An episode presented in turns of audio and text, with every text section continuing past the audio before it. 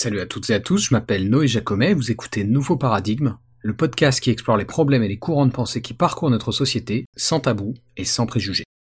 Alors dans l'épisode d'aujourd'hui, on poursuit notre exploration de la philosophie de Derek Parfit, dont on a parlé dans l'épisode précédent, et cette fois je voulais me focaliser sur peut-être euh, plus l'aspect éthique de sa pensée, et en particulier je voulais me concentrer sur la quatrième partie de son livre Reasons and Persons, partie qui traite des générations futures. Parce que un peu comme dans les parties précédentes du bouquin, quand il s'agit d'éthique, Parfit arrive à nous pousser vraiment dans nos retranchements intellectuels. Alors avant de rentrer dans le détail, je pense que c'est pas idiot de vous expliquer comment le livre est structuré et pourquoi il est structuré de cette manière-là, qui est très particulière. Donc Reasons and Persons, il est paru en 1984, toujours pas traduit en français, je rappelle, hein, malgré une influence évidente dans les milieux philosophiques. Et c'est une œuvre qui est née pour une raison assez particulière, c'est presque un livre accidentel en fait, dans le sens où à l'époque où il l'a écrit, en fait Parfit était sous pression de ses supérieurs, puisque après ses études aux États-Unis, il est rentré au Royaume-Uni et il a intégré en tant que chercheur le All Souls College, qui est un établissement qui fait partie en gros de l'université d'Oxford, et il y a travaillé pendant des années, mais c'est pas un établissement où on donnait tellement des cours, c'était vraiment un endroit où on faisait de la recherche. Mais sauf que en 1981, l'administration lui a dit bon Derek, ça fait 14 ans que vous travaillez chez nous et vous n'avez pas publié le moindre livre. C'est vrai, il avait publié des papiers mais pas de bouquins. Donc nous on veut bien vous garder, mais il faut que d'ici 84 vous ayez publié un vrai ouvrage complet de philosophie. Donc ça a été vécu un peu comme une crise par Parfit, et il s'est efforcé de créer euh, un peu ce patchwork qui a été publié effectivement en 1984, qui est donc Reasons and Persons, son premier livre, mais du coup ça explique un peu la structure et les thématiques du bouquin qui sont quand même assez diverses, parce que vraiment Derek Parfit a dû en fait euh, faire une sorte de medley de pas mal de différents sujets sur lesquels il travaillait, et les réunir dans un seul et même bouquin. Et je vous explique ça aussi pour que vous compreniez pourquoi dans Reasons and Persons, on a à la fois des réflexions sur l'identité personnelle, comme ce qu'on a vu dans l'épisode précédent, et des notions et des concepts qui, pour le coup, sont vraiment de la philosophie morale. C'est ce qu'on va voir aujourd'hui. Cela étant dit, tout est lié. Hein. Je parle de patchwork, mais il y a une cohérence globale au livre. Bref, pour vous donner le détail précis, Reasons and Persons, c'est un livre en une vingtaine de chapitres, répartis sur quatre parties. La première traite de ce que Parfit appelle les théories contre-productives. La deuxième partie est consacrée à la rationalité et au temps, plus précisément à notre manque de rationalité dans notre rapport au temps. La troisième partie parle de l'identité personnelle, c'est ce qu'on a évoqué dans le podcast précédent. Et enfin, la quatrième partie, celle qui va nous intéresser aujourd'hui, porte sur les générations futures. Et en fait, cette quatrième et dernière partie de Reasons and Persons, elle est corrélée à celle d'avant, sur l'identité personnelle, parce qu'elle pose plusieurs questions quant à nos devoirs et nos responsabilités morales vis-à-vis notamment des générations futures, c'est-à-dire des gens qui n'existent pas encore, et qui donc n'ont une identité que d'un point de vue hypothétique. Je vous lis tout de suite le paragraphe d'ouverture de cette quatrième partie, qui introduit le problème de ce que Parfit appelle la non-identité. Je cite. Une autre question demeure concernant l'identité personnelle, chacun d'entre nous aurait pu ne jamais exister. Dans quel contexte un tel cas de figure pourrait-il se réaliser? La réponse à cette question pose un problème que la plupart d'entre nous négligent. L'un de mes objectifs dans la partie 4 est de discuter de ce problème, mon autre visée est de questionner les a priori de nos théories morales dans lesquelles ce problème se pose. Cette partie porte sur l'impact de nos actes pour les générations futures, c'est sans doute l'aspect le plus important de nos théories morales, car les prochains siècles seront les plus importants de l'histoire humaine. Fin de citation, et ce que Parfit veut nous montrer à travers ce premier extrait, c'est que nous sommes, en tant qu'individus, le produit d'un gigantesque concours de circonstances, et qu'il y a une chaîne causale qui a mené à notre existence. Alors pourquoi c'est important? Eh ben c'est important parce que dans la suite de cette partie, il va traiter de la responsabilité qu'on a vis-à-vis de personnes qui ne sont pas encore nées. Alors à première vue, ça n'a rien de révolutionnaire. Je veux dire, on a tout ça en tête quand on réfléchit à certains enjeux et problèmes politiques, euh, comme par exemple l'écologie ou l'éducation. On prend en compte les gens qui vont hériter de notre pays ou de notre planète après nous. Pour autant, Parfit, comme souvent, va un peu plus loin et il nous pousse à questionner nos intuitions quant à la morale et à notre rapport aux personnes. Rappelez-vous toujours du titre du livre, hein, Reasons and Persons. Et donc Derek Parfit identifie trois intuitions au début de cette partie. La première postule qu'un acte ne peut être mauvais que s'il complique ou aggrave la situation d'une personne donnée. Et effectivement, c'est une intuition qu'on a tous quand on prend des décisions ou qu'on fait des choses qui nous questionnent moralement. On se dit que si ça n'affecte personne négativement, c'est que ça ne doit pas être un choix immoral, ça ne doit pas être une mauvaise action. Pour faire court, la première intuition est qu'un acte mauvais est uniquement mauvais, en ce sens qu'il est mauvais pour quelqu'un. La seconde intuition est plus compliquée à envisager, elle porte sur un acte qui occasionnerait l'existence potentielle de quelqu'un. Ça peut être un peu confus dit comme ça. Pour comprendre, revenez à ce que disait Parfit dans la citation que je vous ai lue plus tôt. Chaque naissance d'une personne est un concours de circonstances. Et donc il existe des actions, des choix, qui peuvent engendrer l'existence de quelqu'un, et du coup notre intuition à ce sujet, c'est que si cette vie hypothétique simplement vaut la peine d'être vécue, alors comparativement à un monde dans lequel la personne en question n'existe pas, il n'est pas immoral d'avoir occasionné son existence. Le point ici, c'est que tant que l'existence d'une personne est mieux comparativement que sa non-existence, l'action qui provoque son existence est morale. Vous me suivez? Et donc la troisième intuition, elle est relative au problème de non-identité, et ce que Parfit remarque, c'est que justement, quand on réfléchit à des cas concrets de non-identité, on en arrive à des conclusions qui entrent en contradiction avec la première et la seconde intuition qu'on vient de voir. Pour clarifier, Parfit nous montre, à travers des exemples, hein, et on va y venir, que contrairement à ce qu'on pense, eh ben, il peut y avoir des actions immorales à l'encontre de personnes dont l'existence n'est qu'hypothétique. Ça, ça va à l'encontre de notre première intuition, qui est qu'un acte ne peut être immoral que s'il est mauvais pour une personne spécifique donnée. Et en fait, paradoxalement, c'est quelque chose qu'on sait déjà. Et repensez à ce que je vous ai dit plus tôt, on a des considérations politiques aujourd'hui, pour l'écologie par exemple, qui dépassent largement le cadre temporel qui est le nôtre. Ce sont des considérations éthiques qui sont liées à des personnes qui n'existent pas encore. Autrement dit, imaginons par exemple une totale inaction climatique qui occasionnerait des conséquences à long terme dramatiques, et eh ben en considérant ce scénario, d'après Parfit, on est en droit de dire que cette inaction, alors qu'elle n'affecte aucune personne qui existe aujourd'hui négativement, elle est immorale. J'ai justement un nouvel extrait à vous lire à ce sujet, c'est une expérience de pensée euh, très courte et très efficace qui euh, permet de se représenter l'importance éthique qu'ont les générations futures. Mais juste avant de vous lire cette citation, il faut que je prenne un moment pour vous expliquer le concept de choix lié aux mêmes personnes.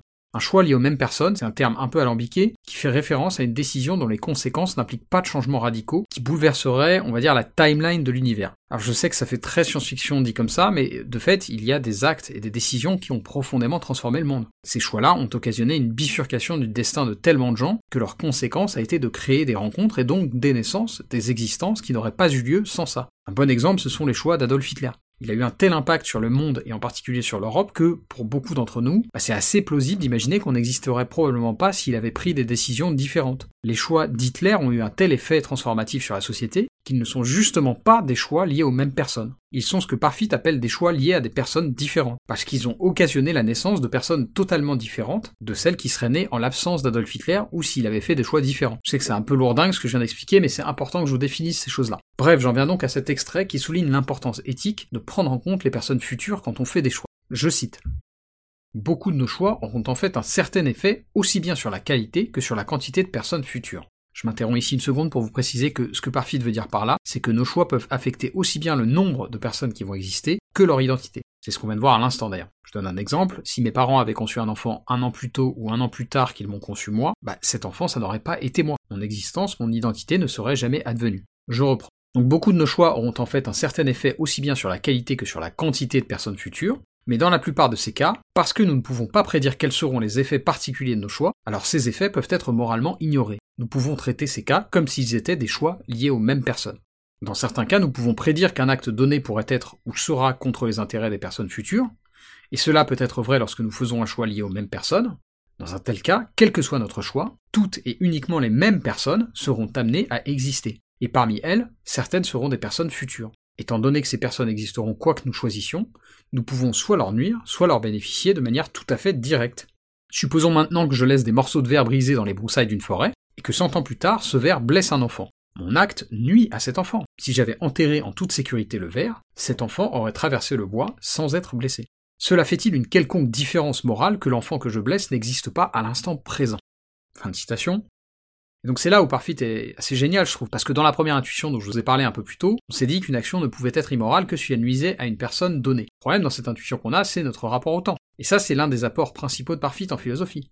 Il nous invite à questionner nos biais relatifs à la temporalité. C'est pas parce que mon action à l'instant présent n'occasionne aucun dommage que ça restera vrai pour l'éternité. Et donc ce qui peut apparaître à première vue comme anodin ou comme un crime mais qui ne fait pas vraiment de victime, par exemple laisser traîner des bris de verre en forêt, bah ça pourrait avoir des conséquences moralement répréhensibles dans le futur. Et donc tout ça nous amène à ce qu'on appelle aujourd'hui en philosophie morale le long-termisme, qui comme son nom l'indique met l'accent en éthique sur l'importance des conséquences de nos actions à long terme, et sur l'idée bah, de faire en sorte de maximiser leur impact positif. Alors le long-termisme, c'est pas un terme proposé par Derek Parfit, c'est plus récent que ça. En revanche, Parfit, à travers son œuvre, est responsable de l'émergence de thèses long-termistes, puisque comme on vient de le voir, il insiste énormément dans ses théories morales sur la prise en compte de l'aspect temporel. Et là-dessus, comme à son habitude, bah, il nous invite à questionner nos intuitions. Et en ce sens, je voudrais maintenant vous parler du chapitre qui arrive juste après les considérations qu'on vient d'évoquer, c'est le chapitre 17. Je vais pas vous dire son nom tout de suite parce que je pense que c'est plus marrant si on y arrive progressivement. Et donc dans ce chapitre de Reasons and Persons, Parfit nous propose une nouvelle expérience de pensée dans laquelle un couple qui a déjà eu des enfants envisage d'en avoir un nouveau. Du coup, ce couple se pose des questions, d'abord de leur propre point de vue, par exemple, est-ce qu'avoir un nouvel enfant euh, pourrait être néfaste pour leur carrière, mais il se pose également des questions d'éthique plus globales. Est-ce que cet enfant aura une belle vie? Et même plus largement, est-ce que amener un nouvel enfant dans le monde ne se fait pas au détriment des humains qui y vivent déjà? Alors, je sais que pour certains, cette dernière question, c'est un peu un scandale intellectuel. Si c'est votre cas, je peux le comprendre, mais je vous invite à vous rappeler qu'on fait de la philosophie là. Et en philo, aucune question n'est scandaleuse. On pourrait aussi bien poser la question, pourquoi est-ce qu'on zigouille pas les retraités? Après tout, ils représentent objectivement un poids pour la société. Comprenez bien que c'est pas une recommandation ce que je fais là. La philo, c'est justement la discipline qui explore les choix qu'on fait. Et pour ça, il faut les questionner. Ce qui ne revient pas nécessairement à les désapprouver. Bref, je ferme la parenthèse. Donc ce couple se pose toutes ces questions, et la dernière en particulier, bah, c'est celle qui va intéresser Parfit, puisque donc le couple se demande s'il est moral ou non, par rapport au bien-être collectif des individus déjà existants, d'avoir un nouvel enfant. Et ce genre de questions, bah, ça relève en fait de ce qu'on appelle l'éthique de la population, la branche de la philosophie morale qui se focalise sur l'étude de ce qui est pire ou mieux pour une population donnée. Et là-dessus, Parfit arrive à une conclusion assez particulière en mettant en parallèle quatre cas donnés. Il nous demande d'imaginer quatre populations distinctes, les populations A, B, C et Z. Alors la première, la A, est peu nombreuse, mais sa qualité de vie est très élevée. La population B est plus nombreuse que la première, mais la qualité de vie de ces individus l'est un peu moins. Même chose pour la population C qui est encore un peu plus nombreuse que la population B, dont la qualité de vie est moindre. Et enfin, il reste donc la population Z qui est extrêmement nombreuse, mais dont la qualité de vie est à peine supérieure à ce qu'on estimerait être, on va dire, le minimum syndical, à savoir le niveau de bien-être qui nous ferait considérer que les vies de la population Z valent la peine d'être vécues. Dans chacune des vies de la population Z, il y a très peu de bonheur, mais il y a tellement d'individus dans cette société, la population Z est tellement nombreuse que quantitativement, comparé aux autres populations, eh bien la somme de bonheur total de la population Z est plus élevée que dans le cas des populations A, B et C. Et donc là on est face à un paradoxe, parce qu'on sait intellectuellement que cet énoncé est vrai, et pour autant je pense que si vous êtes comme Parfit ou moi, vous aurez du mal à trouver qu'il vaut mieux une société très nombreuse avec un bonheur moyen faible, plutôt qu'une société moins nombreuse où le bonheur moyen des individus est plus élevé. Mais encore une fois, si on se place d'un point de vue purement quantitatif, purement additif, c'est-à-dire si on additionne le bien-être conjugué du nombre d'individus d'une société, eh bien en prenant ces cas spécifiques, c'est bien la population Z qui est la plus heureuse. C'est ce que Parfit appelle la conclusion répugnante. Et c'est ça le titre du chapitre en question. Alors vous allez me dire, ok, ça marche pas comme ça, le bonheur c'est pas purement un truc qui s'additionne. Et c'est vrai, et vous pourriez même être tenté de dire que justement ce qui compte c'est le bonheur moyen des individus. Auquel cas vous allez considérer que la population Z ayant un bonheur moyen par individu qui est faible, eh bien elle est le pire des cas. Le problème c'est que faire une moyenne, ça a aussi ses limites. Et ça peut amener à des conclusions qui sont tout aussi absurdes. Je vous lis tout de suite un nouvel extrait du livre à ce sujet. C'est tiré du chapitre 18, donc qui arrive juste après. Je cite. Supposons que le nombre total de personnes ayant jamais vécu soit très réduit. Dans un scénario imaginaire, Adam et Ève ont des vies très agréables qui valent la peine d'être vécues, et n'ont pas d'enfants. Ce sont les seules personnes à avoir jamais existé. Dans un autre scénario possible, au contraire, des millions de personnes ont des vies qui valent également la peine d'être vécues, mais personne n'a une aussi belle vie que ce qu'Adam et Ève ont dans le premier scénario. Dans ce second scénario, la qualité de vie est légèrement inférieure, mais il y a une quantité totale beaucoup plus grande de bonheur et de toute autre chose qui rend la vie agréable. Si on se focalise sur le bonheur moyen ou sur l'aspect purement qualitatif, alors le premier scénario est le meilleur. Et il y a des gens qui acceptent cette conclusion. Fin de citation.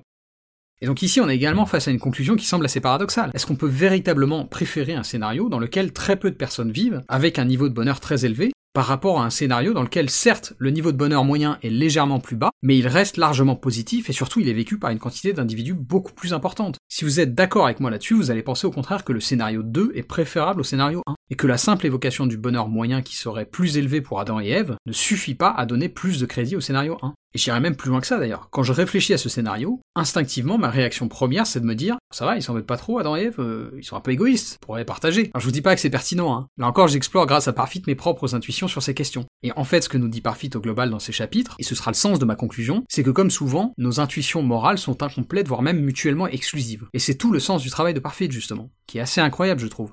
J'en ai parlé un peu sur Cette semaine, mais plus je lis son œuvre, plus je me dis que c'est assez révolutionnaire. Le problème, en revanche, c'est que c'est pas très accessible. Et je dis ça pour plusieurs raisons. Déjà, c'est pas accessible d'un point de vue traduction, puisque c'est toujours pas disponible en français. Mais en plus, la façon de procéder est très particulière. Il y a énormément de schémas, de diagrammes, etc. Et les choses qu'il essaie d'envisager sont vraiment, bah, bah, sont parfois très dures. Enfin, ça mobilise beaucoup de temps de cerveau disponible. Et c'est aussi d'ailleurs pour ça que je morcelle ces réflexions à travers plusieurs épisodes. Et je dis ça, c'est pas du tout juste pour vous qui écoutez les podcasts, mais aussi pour moi. Très honnêtement, je trouve qu'il est assez difficile à comprendre dans certains cas. Pas tant parce que ses idées sont compliquées, mais parce qu'il a une façon de les poser sur le papier qui est assez rigide, je trouve. Et c'est pas du tout une critique, hein. j'ai cru comprendre que c'était quelqu'un de très perfectionniste, et donc je pense qu'il écrivait vraiment avec une volonté de, extrême. Mais ça, couplé au fait que c'était quand même un peu un original, on va dire, bah, parfois ça le rend euh, assez nébuleux à la lecture, je trouve. Et en plus de ça, comme on l'a vu plus tôt, gardez en tête que je le lis en VO. Et donc même si j'ai un bon niveau d'anglais, bah ça reste pas ma langue maternelle. Et du coup ça joue sans doute aussi un peu sur ma compréhension. Enfin voilà, malgré ça, j'espère que ces quelques nouvelles réflexions parfitiennes d'aujourd'hui vous ont plu, que ce format où je répartis ça justement à travers plusieurs épisodes vous convient. Si c'est pas le cas, ou si c'est le cas d'ailleurs, n'hésitez pas à le dire en commentaire sur YouTube. Vous pouvez aussi d'ailleurs me laisser maintenant des commentaires sur Spotify, et je les lis, hein. Mais voilà, à titre personnel, je pense sincèrement que c'est beaucoup plus digeste comme ça. Et d'ailleurs, a priori, on va continuer à explorer les tests de Derek Parfit dans le podcast au cours des prochains mois, parce que jusqu'ici, pour ne rien vous cacher, on a à peine commencé à dégrossir. Voilà, j'espère que l'épisode vous a plu. D'ici le prochain, prenez soin de vous, restez curieux, et à bientôt dans Nouveau Paradigme.